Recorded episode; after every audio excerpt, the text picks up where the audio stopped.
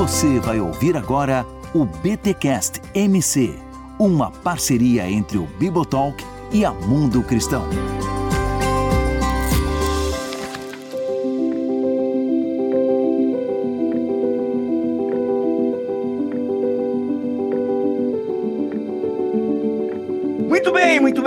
Começa mais um BTcast MC, o de número 33, senhoras e senhores. O de número 33, esse BTcast que chega até você graças à editora Mundo Cristão. Eu sou o Rodrigo Bibo e eu sou um cristão carismático no século 21. Qual é a necessidade de eu saber que Jesus foi um judeu? Por que isso é importante para mim hoje? Quero entender isso. A minha entrada já é uma pergunta, né, Vitor? Que eu vou fazer depois, mas tudo bem. É, então eu fiquei meio na dúvida. O que, que eu faço agora? Eu respondo a pergunta ou eu me apresento?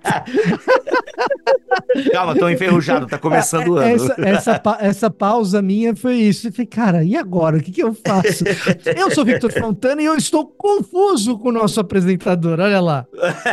Pronto, virou, vai, vai ser sobre isso o podcast. Pois é, eu sou Igor Sabino e precisamos tornar Jesus judeu outra vez. Eita, nós. Olha aí, se tem Igor Sabino, você já sabe que a gente vai falar de, disso, né? Judeus, Jesus e todo, e todo esse envolvimento, toda essa história. Galera, olha só que time legal. Vitor Fontana e Igor Sabino já tivemos juntos ano passado para fazer uma live aí sobre vários assuntos envolvendo Israel. E hoje a gente tá aqui para falar sobre o lançamento da Mundo Cristão da Jennifer Rosner. Como encontrei o Messias, minha jornada pela identidade judaica do Evangelho, esse lançamento de 2024 da Mundo Cristão, que aliás, deixa eu fazer uma pausa aqui, já lançou aí em 2024 Como Viver no Mundo Sem Abrir Mão do Evangelho, do Russell Moore. Vocês gostam do Russell Moore, galera? Tem que falar Bom. assim, né? Porque uma pergunta dessa ao vivo, assim. ao vivo gravado, no caso, né? Daria pra editar se vocês não Não, gostassem. mas é bom, é bom. Ele é bom. Ele é Eu bom. gosto. Mas é, é bom, a gente já fez podcast do livro dele e tal. É bacana, tem umas reflexões legais. Tu foi comigo, inclusive, no podcast sobre o livro dele. Foi, cara, é uma firme posição, não? Como manter a posição, fique firme, é, come assim. together. É alguma coisa assim, né? É sobre a vida de Elias, alguma coisa É, assim. mas muito bom aquele livro. É, muito legal, cara. Muito legal. Como viver no mundo sem abrir mão do evangelho. E lançaram aqui também, Joel Clarkson, uma experiência com o sagrado, sentindo a beleza divina no cotidiano. Olha aí, não conheço o autor, mas senti um cheirinho aí de Tish Warren. Gostei, hein? Você já valorizou os cinco sentidos como uma dádiva de Deus? Ó, na verdade, uma pegada um pouco diferente, quem sabe. Legal, hein? Legal. Lançamento aí da Mundo Cristão. Mas hoje a gente vai falar do livro da Jens, da Jen Rosner, da Jennifer M. Rosner, Como Encontrei o Messias. Amigos, bom ter vocês de volta aqui, 2024 começando. Espero que a gente consiga sentar em mais mesas para gravar podcast claro, e se encontrar também. Olha, olha aí, se encontrar no dia 9 de março. 9 de março vamos ter um BTD com um patrocínio da Mundo Cristão, inclusive, lá em São Paulo, falando sobre fábrica de ídolos. Vai estar eu, Cacau Marques e Alexandre Milhoranza, autor da casa, lá falando. E vai ser lançamento também do livro do Milho e tal. Mas vamos ter a presença de Vitor Fontana, Alex, Mac, Erlan Toches, Igor Sabino e mais uma. O Léo e a Jennifer também vão estar lá. O Léo grava podcast, a Jennifer é a editora desse podcast. Então vai ser um evento muito legal. Dia 9 de março, lá em São Paulo, vai ter o primeiro BTD do ano. Galera, poucas vagas e vai ser um evento incrível, tá bom? E vai ter lojinha da MC lá, vai ser sensacional, tá bom? O link tá aqui na descrição deste BTcast MC número 33. É só procurar BTcast MC 033, joga no Google aí que você vai achar o nosso site ou vai achar o nosso YouTube e vai ter o link para você fazer a inscrição para o BTD, o primeiro BTD de 2024. Beleza? Sobe a musiquinha pra galera respirar e já procurar o link aí que a gente vai começar.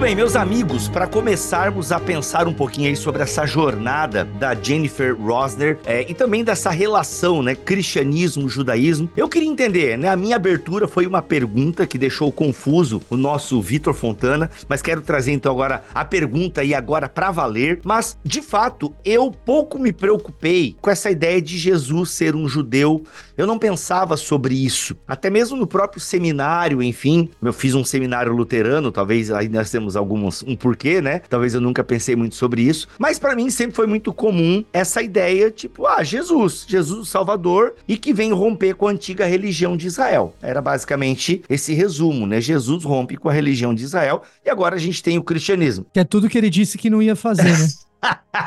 pois é, pois é. Não pensem que eu vim destruir a lei, né? Então, assim, co começa com esse plerol, verbo maravilhoso aí, eu vim, eu vim cumpri-la, esse, esse, esse, verbo grego maravilhoso que Jesus também não usou, porque ele falava aramaico.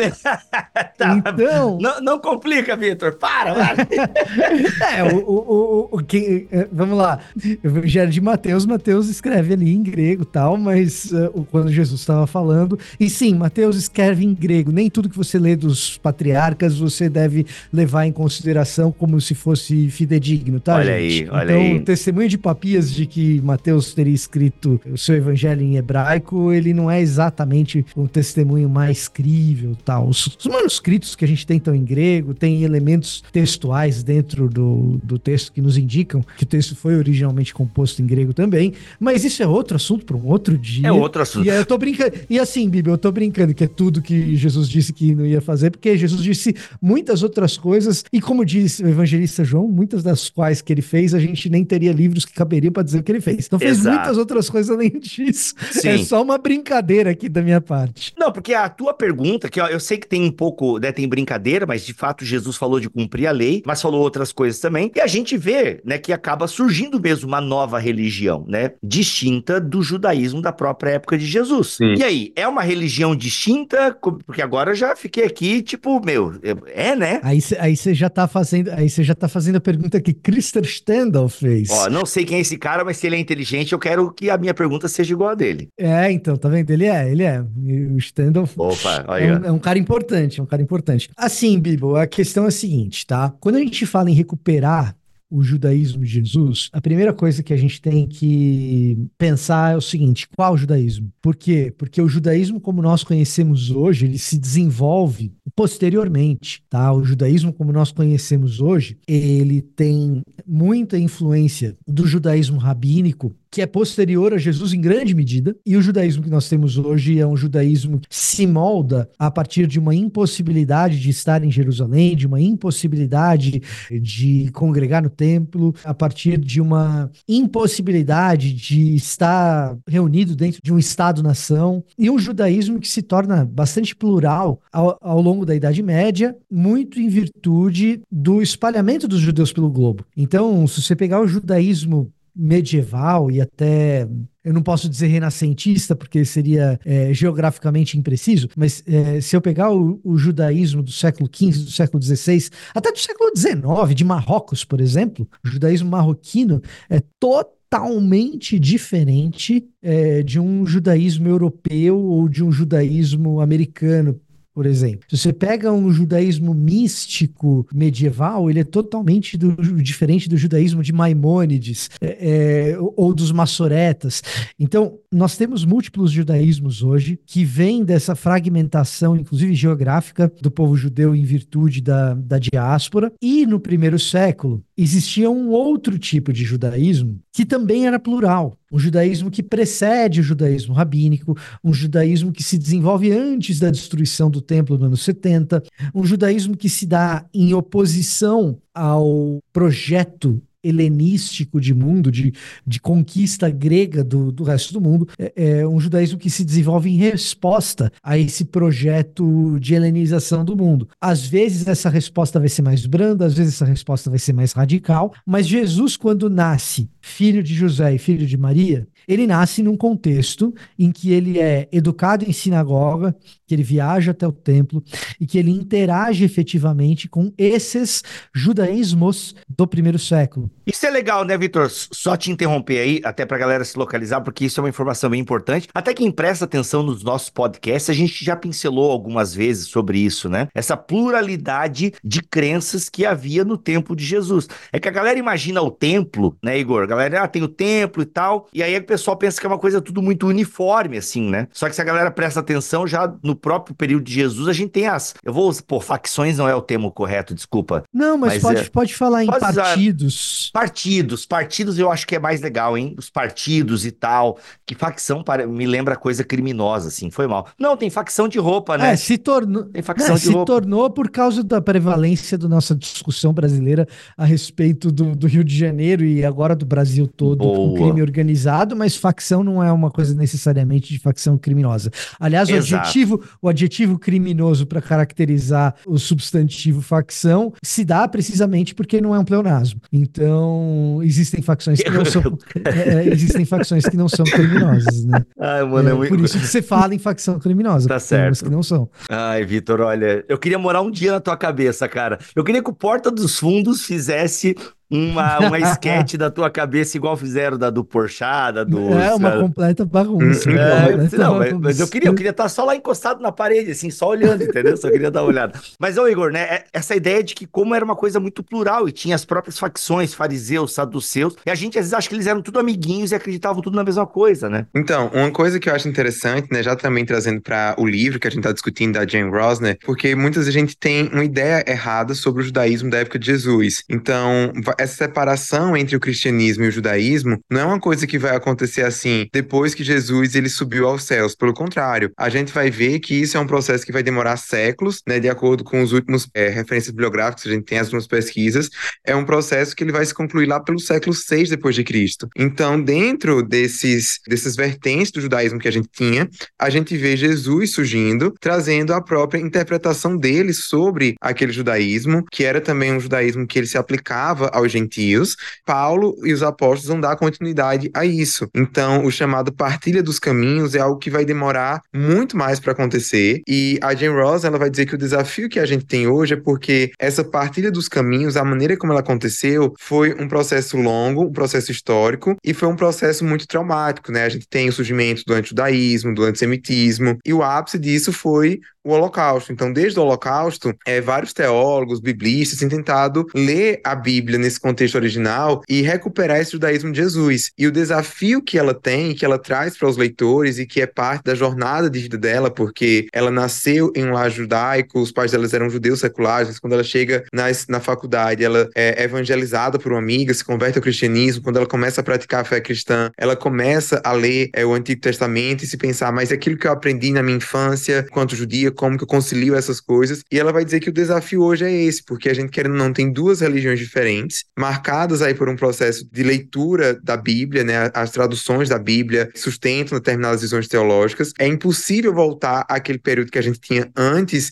da separação dos caminhos, mas como é que a gente consegue, pelo menos, criar pontes hoje é, entre as duas tradições de fé e como que uma pode auxiliar a outra, no caso, como que é, esse retorno, essa descoberta desse Jesus judeu nos ajuda ajuda a viver a nossa fé cristã de uma maneira mais plena, de uma maneira mais próxima daquilo que Jesus queria. Em última análise, você entender que Jesus era judeu e esse contexto no meio do qual ele faz as coisas ajuda você a entender Jesus melhor, né? Essa que é o que a gente deveria querer, né? Entender Jesus direito. Tem uma coisa, Bibo, que eu acho que talvez ajude. Você me disse se é uma coisa que pode ajudar a elucidar ou não, aí a gente faz essa brincadeira ou não, tá? Mas é o seguinte, se você achar pertinente, eu posso fazer aqui uma linha do tempo tempo imaginária, porque quem está ouvindo vai ouvir a linha do tempo, mas uma linha do tempo imaginária de como o judaísmo rabínico ele se desenvolve, e aí a gente consegue situar Jesus quando ele aparece na história. Tá? Boa, eu acho que é legal. Tá?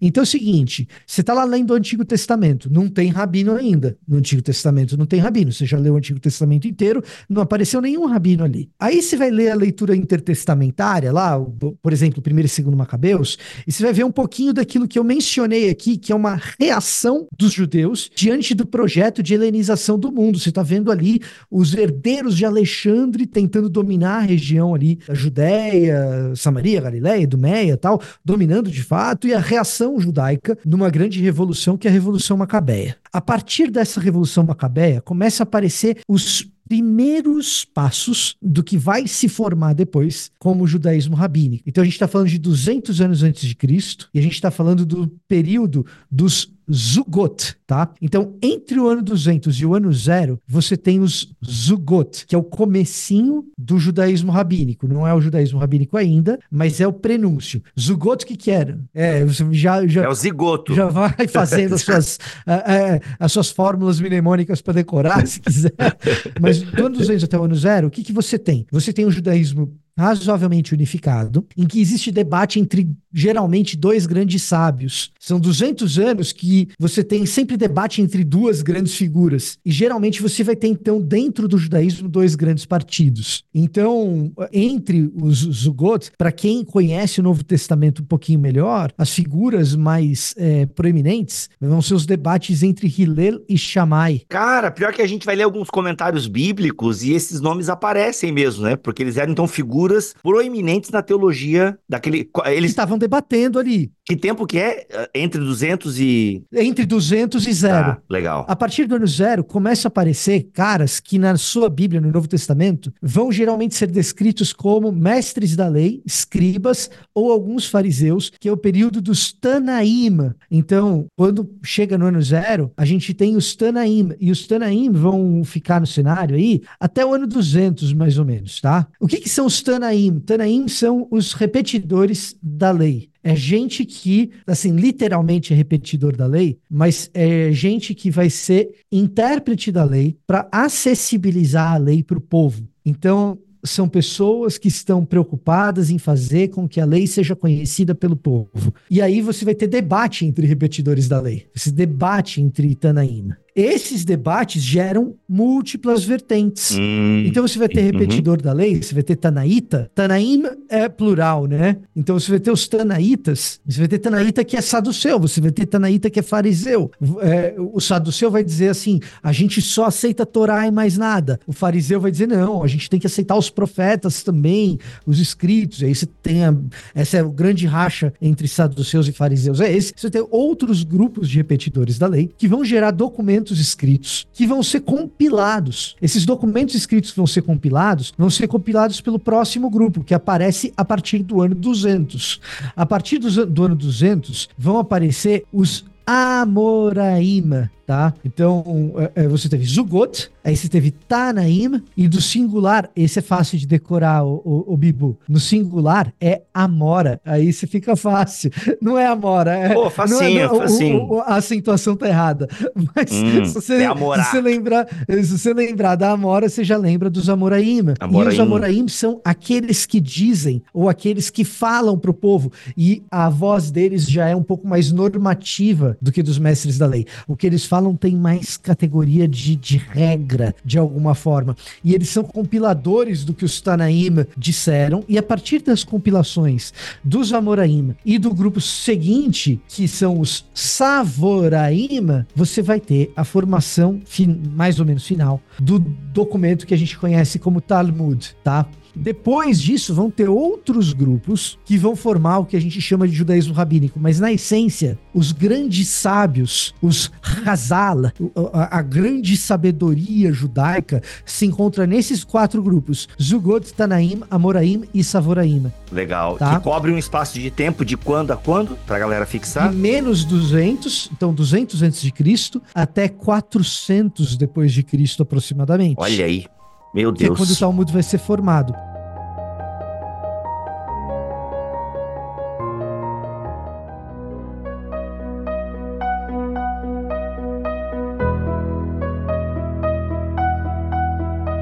Jesus, ele chega é, nesse ano zero e o judaísmo que está em voga no período de Jesus é o judaísmo tanaíta.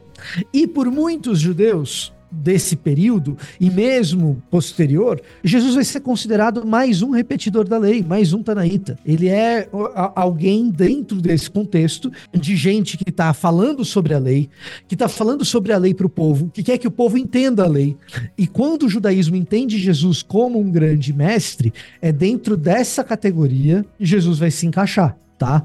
A gente entende Jesus como Messias, mas quando você ouve um judeu mais esclarecido, de repente um rabino, um bom rabino falando, não, a gente entende Jesus como um grande mestre, é dentro dessa categoria do ponto de vista contemporâneo, hoje em dia, quando o cara olha para trás, que ele vai colocar Jesus, ele vai encaixar Jesus ali, entre os tanaitas, gente que está dando uma possível interpretação da lei para que o povo seja capaz de seguir tá? Beleza, isso é uma linha do tempo. Outra coisa diferente é o seguinte, tá bom, e, e, quem é Jesus à luz do que os primeiros judeus dizem que Jesus foi? Os primeiros judeus convertidos. Porque o que acontece?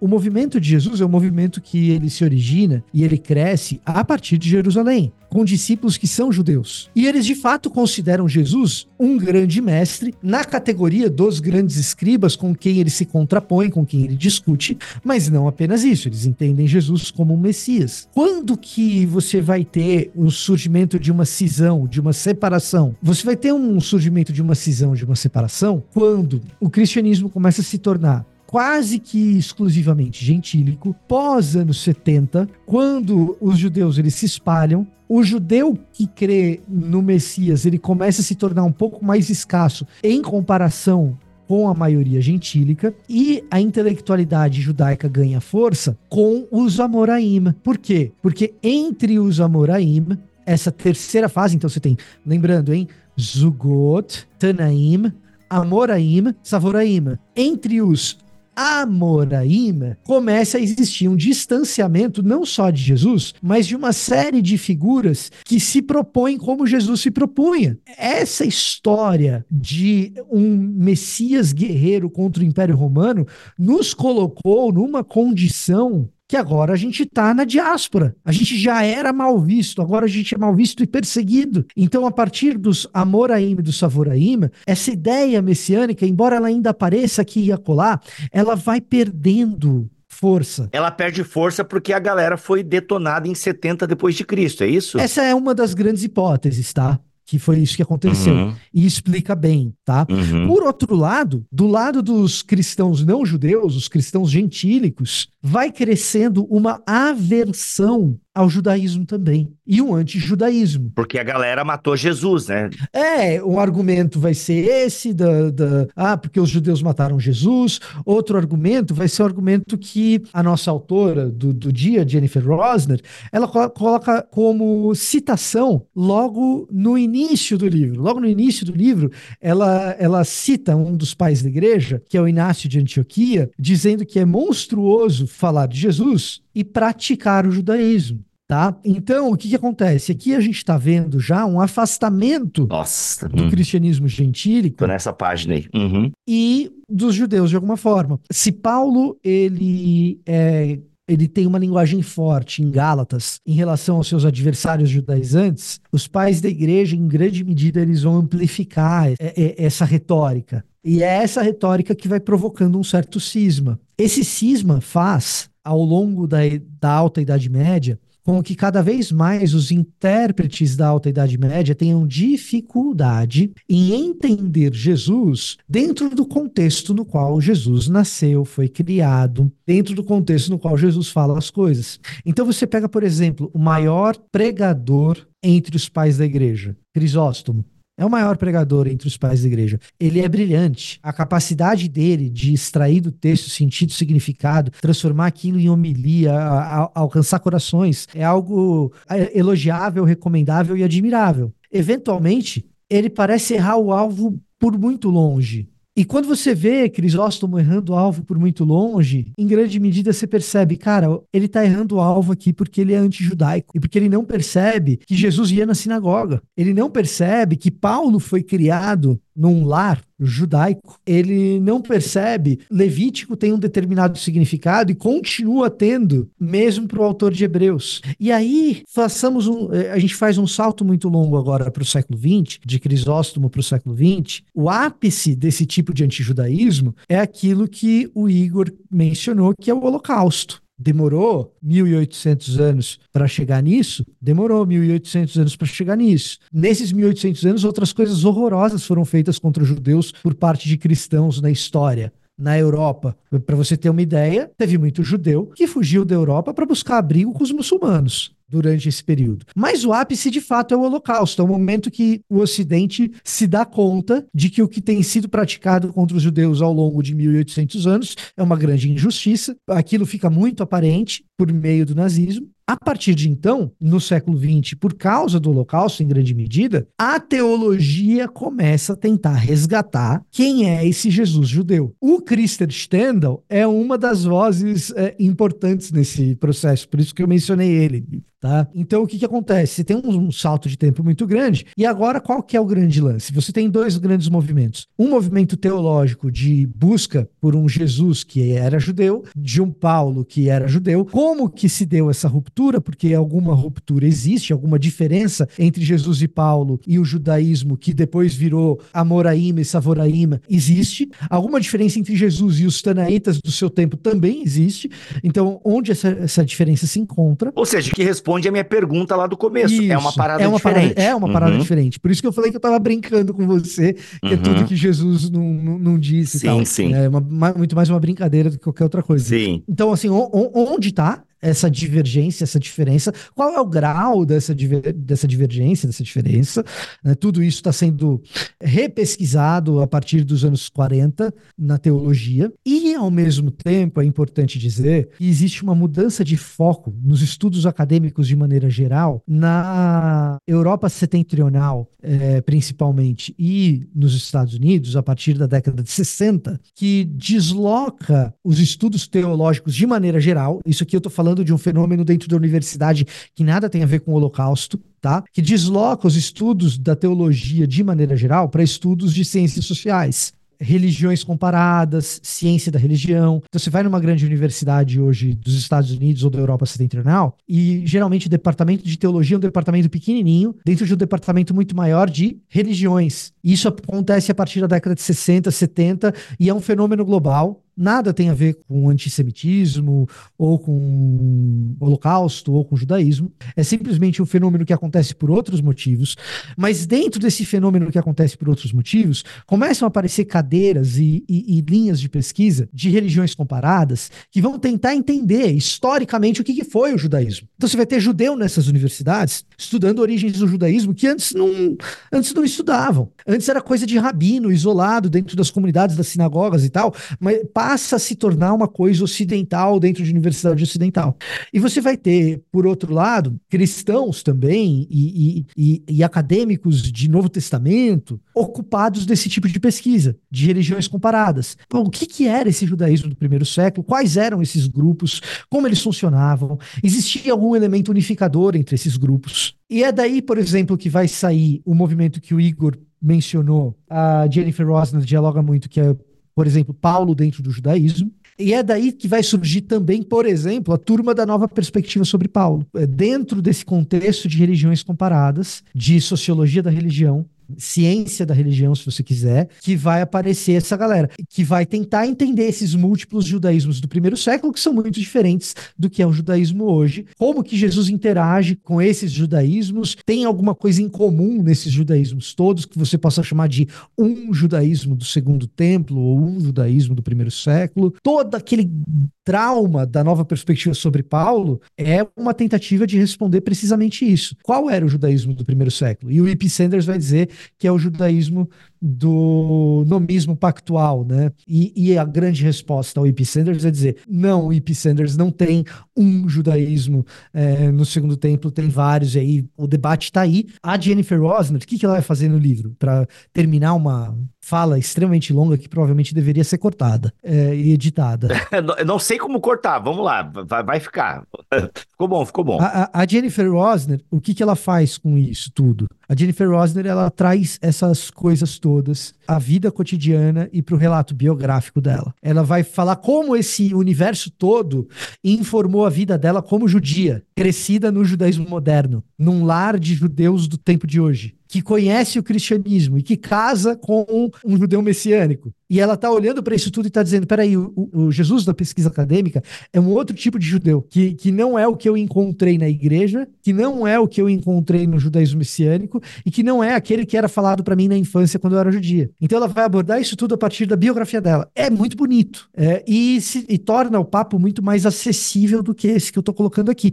Mas eu acho que pelo menos agora a pessoa consegue se situar historicamente onde as coisas estão. Muito bom. É, acho que é, esse foi o, foi o papel que tu exerceu aqui, que eu acho que dá esse, esse background do livro, porque o livro, gente, não tem essa linguagem acadêmica, mas ele tem esse pano de fundo que o Vitor trouxe. Isso é muito legal. Bom, é, como o Vitor falou, o, o, livro da Jane Rosner é biográfico e vai tratar justamente dos dilemas pessoais que ela teve ao navegar sobre essas questões. Eu acho que tem dois pontos aí, duas consequências desse debate, como o Vitor mencionou, que tem sido um debate muitas vezes muito mais é, acadêmico, historiográfico, do que propriamente teológico, que são as consequências teológicas e políticas disso. Porque a gente vai ver que o dilema que a, a Jane Rosner ela vai ter, e eu consegui me identificar um pouco com ela nisso, apesar de eu vindo uma experiência diferente da dela, é de pensar como então eu vou viver o cristianismo hoje, sabendo que houve essa partilha de caminho, sabendo que houve todo esse distanciamento e a tradição cristã, ela acabou muitas vezes não só se apartando desse judaísmo, mas se opondo a ele, né? O Vitor mencionou a questão do nazismo. A gente teve durante o, o Holocausto teólogos cristãos que tentavam é, pintar a ideia que Jesus ele não era judeu, que ele era ariano.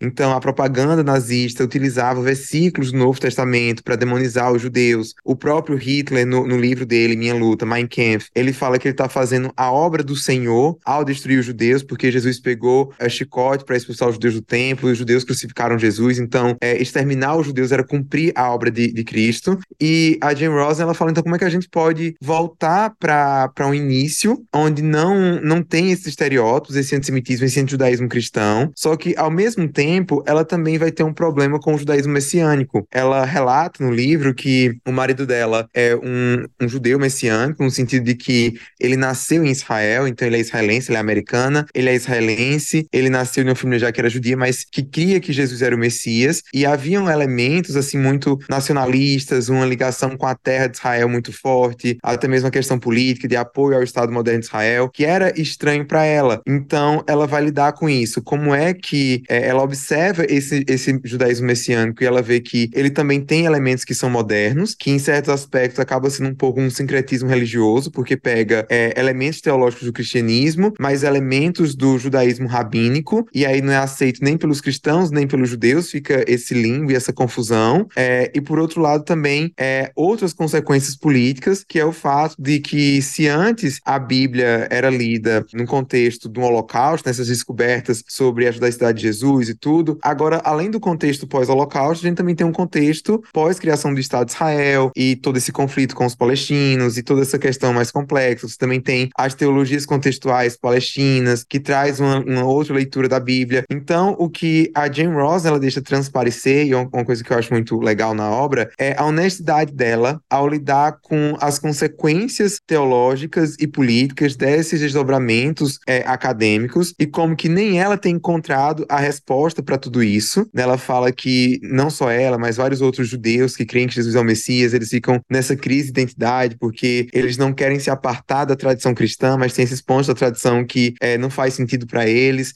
Então, eu acho que o livro, no fim das contas, é muito mais um convite à reflexão sobre o que é o elemento central da nossa fé, né? Então, os capítulos são muito bem divididos, a parte do descanso, da lei. Eu queria pegar um tema, Igor. Eu queria pegar um tema para a gente tentar, talvez, tornar um pouco mais palpável o que tu acabou de falar. Talvez ela trabalha vários temas aqui dentro do livro, né? É, pecado, corpo, descanso, a terra, enfim, dias sagrados e tal. Será que a gente consegue de cabeça aqui trazer um desses temas para explicar o dilema, né? O porquê que ela traz esses temas e dentro desse tema, né? Dentro desses tópicos que a gente abordou aqui, será que algum tema não ajudaria a tornar um pouco mais palpável essa discussão nossa aqui? Bom, eu acho que um, um tema interessante que, que ela fala muito é a questão da lei e que está relacionado também ao descanso, à noção de pecado e que é onde muitos teólogos mais tradicionais têm dificuldade com as abordagens do Paulo dentro do judaísmo, porque muito da nossa compreensão sobre a lei e sobre o, o Antigo Testamento, o judaísmo, é baseado nas projeções que Lutero fazia da Igreja Católica sobre o judaísmo. É uma coisa que o próprio Anti-Writer já começa aí desmistificando.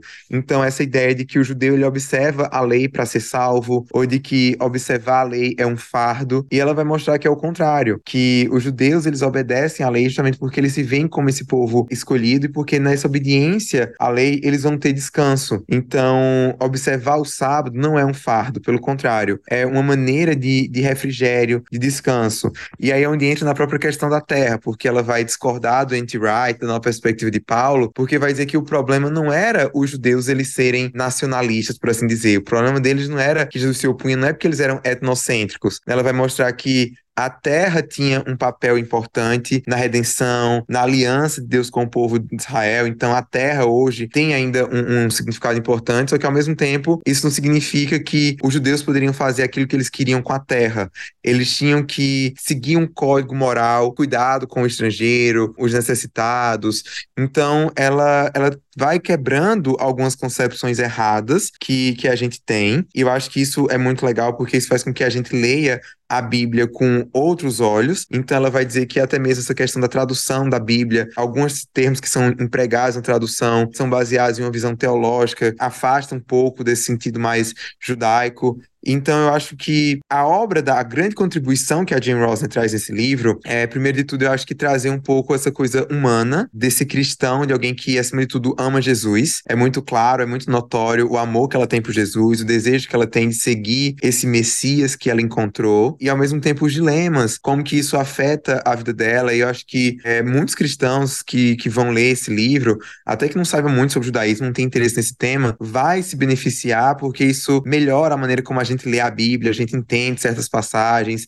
Então, eu acho que ela traz um pouco desse essa coisa corpórea, essa encarnação, por assim dizer, para esse debate teológico, ao mesmo tempo que ela deixa isso em aberto. Ela fala assim: olha, eu não tenho todas as respostas ainda. Ela fala: tem questões que eu não durmo à noite pensando como conciliar, como que vai ser. Abre caminho aí para uma reflexão teológica que eu acho que é cada vez mais necessária diante de várias outras questões também sociais e políticas que a gente está vivendo, não só de crescimento do antissemitismo, não só por conta da guerra agora de Israel contra o Hamas na faixa de Gaza, mas eu acho que isso abre margens para outras discussões sobre identidade, sobre racismo, sobre nacionalidade, sobre nacionalismo, enfim. Eu acho que vários temas que são relevantes para a sociedade, para o mundo hoje, acabam sendo abraçados também por esses questionamentos que a Jane Rosen vai levantar. Gente, como encontrei o Messias? Minha jornada pela identidade judaica do Evangelho da Jennifer Rosner. E olha só, vou ler aqui um trechinho da quarta capa. Teóloga, Jennifer dedica-se a investigar investigar as razões históricas da triste separação entre os judeus e os seguidores de Jesus, o que lhe cobra alta fatura tanto no âmbito acadêmico como na vida pessoal. Ainda assim, sua obstinação e clareza de propósito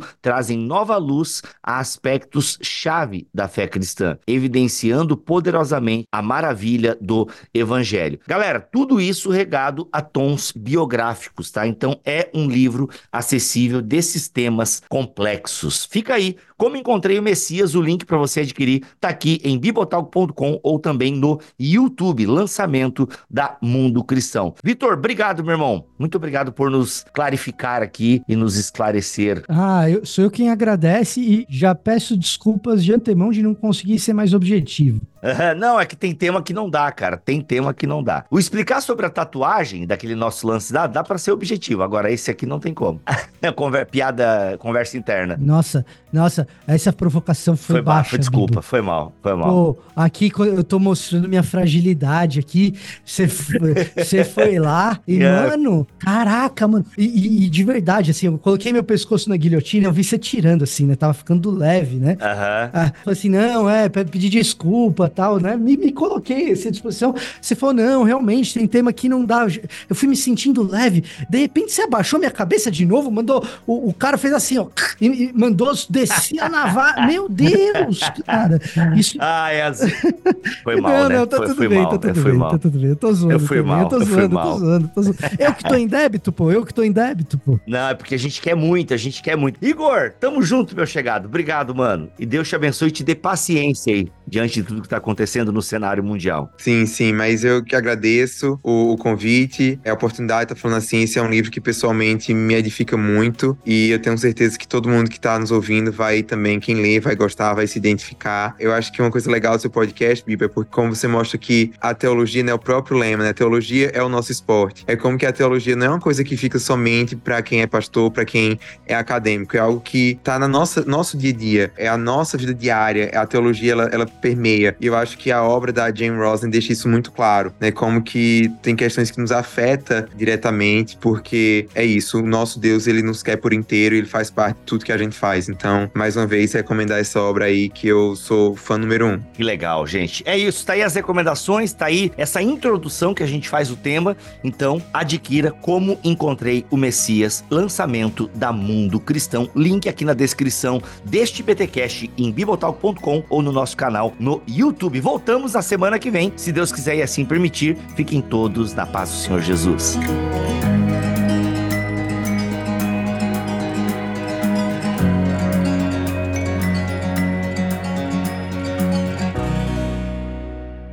Este podcast foi editado por Bibotalk Produções.